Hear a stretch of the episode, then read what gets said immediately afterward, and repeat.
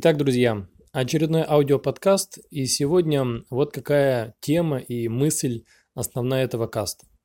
А я все-таки пришел к тому, что действительно а, вопрос психологической помощи, консультации, психотерапевта, психолога, любого консультанта, так сказать, в области психики человека, это вещь, так сказать, гигиенического порядка. То есть вот как человек регулярно, в идеале, да, должен ходить на осмотр к терапевту, даже если ничего не болит, профилактически. Ходить к стоматологу, к другим специалистам, просто проверяться.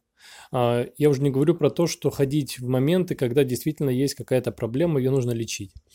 То же самое и с психикой. А, психика, мозг человека, так сказать, это все, можно сказать, одним словом, одно целое, тоже является органом. Но мозг физически является органом, а психика – это будем так говорить, продукт нашего мозга, да?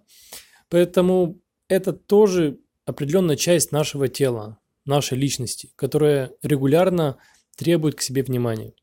И как человек не может, ну он может, но это будет очень опасно и неэффективно заниматься самолечением. То есть одно дело, когда что-то заболело, человек выпил таблетку и стало легче, а другое дело, когда он регулярно испытывает боли, где-то в теле, он пьет таблетки, это помогает временно, проблема не уходит, и он продолжает самолечение. Он начинает чем-то заниматься, там, не знаю, вплоть до операций в домашних условиях и так далее. Это чревато. То есть есть люди, которые занимаются конкретно, э, так сказать, лечением какого-то органа, системы, они в этом специализируются, они всю жизнь, э, так сказать, кладут на то, чтобы изучить какую-то область. Поэтому и ходят к людям, которые разбираются в каких-то вещах. Себя лечат люди, так сказать, очень недалекие. Машины чинят самостоятельно только те, у кого или денег не хватает, или, как говорится, мозгов не хватает. То есть в норме, идеально, так сказать, человек должен обращаться к специалистам по мере необходимости и просто профилактически, как зубы чистят по утрам. Вот, поэтому к психологам стоит ходить регулярно. Да, неправильно, и это, так сказать, неэффективно, это странно выглядит, когда а, психолог не помогает решить э, проблему, а он просто ее, так сказать, затирает, он обезболивает какими-то техниками, разговорами и так далее. И по сути клиент приходит повторно с тем же вопросом. Это говорит о том, что есть какая-то непрофессиональность или, так сказать, человек не чист на руку. Поэтому одно дело а, не ходить к специалисту или к специалистам и решать один и тот же вопрос годами, как некий психоанализ, это странно. А другое дело ходить регулярно, там, не знаю, раз в сезон, так сказать, раз в полгода или, может быть, там почаще, как угодно, раз в месяц, э, на беседы с психологом на темы новые, ну, то есть то, что произошло за последнее время, там, за последний месяц, а, какие там потрясения, какие успехи были у человека, какие у него мысли и так далее, и так далее. Потому что одно дело общаться с родными, близкими, друзьями, мужьями, женами и так далее, но это люди заинтересованы, так сказать, в вас. А они все равно будут смотреть на вас через призму своей роли, роли некого друга, а, близкого человека, родственника и так далее. И обратная связь будет не такой эффективной.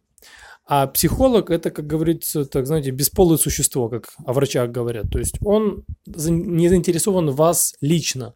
Он вас слушает как человека, он пытается посмотреть на то, что вы говорите, так сказать, общий стар... взгляд сверху какой-то увидеть, вам его передать, а, может быть, просто описать некую ситуацию, причинно-следственную связь, а, показать последствия и так далее. А вы уже выбираете сами. Эм, или же даже просто он слушает и задает какие-то вопросы, которые вы сами бы себе не задали. Или ваши родные близкие тоже бы не смогли задать. Вот, поэтому я все-таки считаю, и это нормально, когда у каждого человека, и у психолога в том числе, есть а, свой домашний, так сказать, личный психолог которому вы, или психотерапевт, неважно.